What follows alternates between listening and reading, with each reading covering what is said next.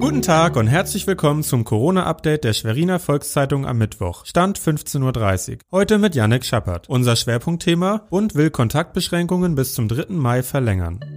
Das sind unsere regionalen Nachrichten im Überblick. Der Flüchtlingsrat Mecklenburg-Vorpommern hatte nach der Corona-Erkrankung von Asylbewerbern eine umfassende Liste unhaltbarer Zustände in der Schweriner Flüchtlingsunterkunft Sternbuchholz erstellt. Sie reichten von fehlenden Desinfektionsmitteln und fehlender Schutzkleidung für Mitarbeiter über sehr eng stehende Betten bis hin zur gemeinsamen Unterbringung von Verdachtsfällen und Kontaktpersonen. Der zuständige Staatssekretär Thomas Lenz behauptete daraufhin, die Zustände seien in Ordnung. Doch offenbar hatte er sich vor Ort nur oberflächlich ein Bild von den Zuständen gemacht. Nun gerät er in Erklärungsnot.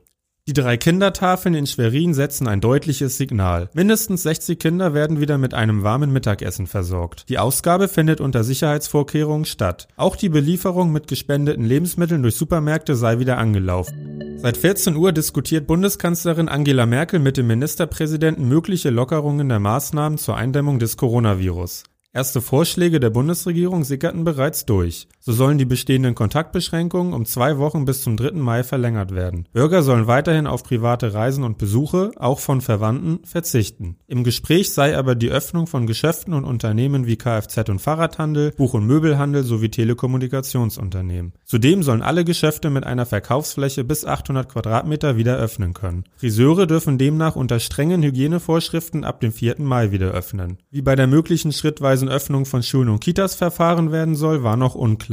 Ein abgestimmtes Vorgehen der Länder sei wichtig. Schon im Vorfeld des Spitzengesprächs hat Ministerpräsidentin Manuela Schwesig betont, die Lockerung der Maßnahmen müsse behutsam und bundesweit möglichst einheitlich erfolgen.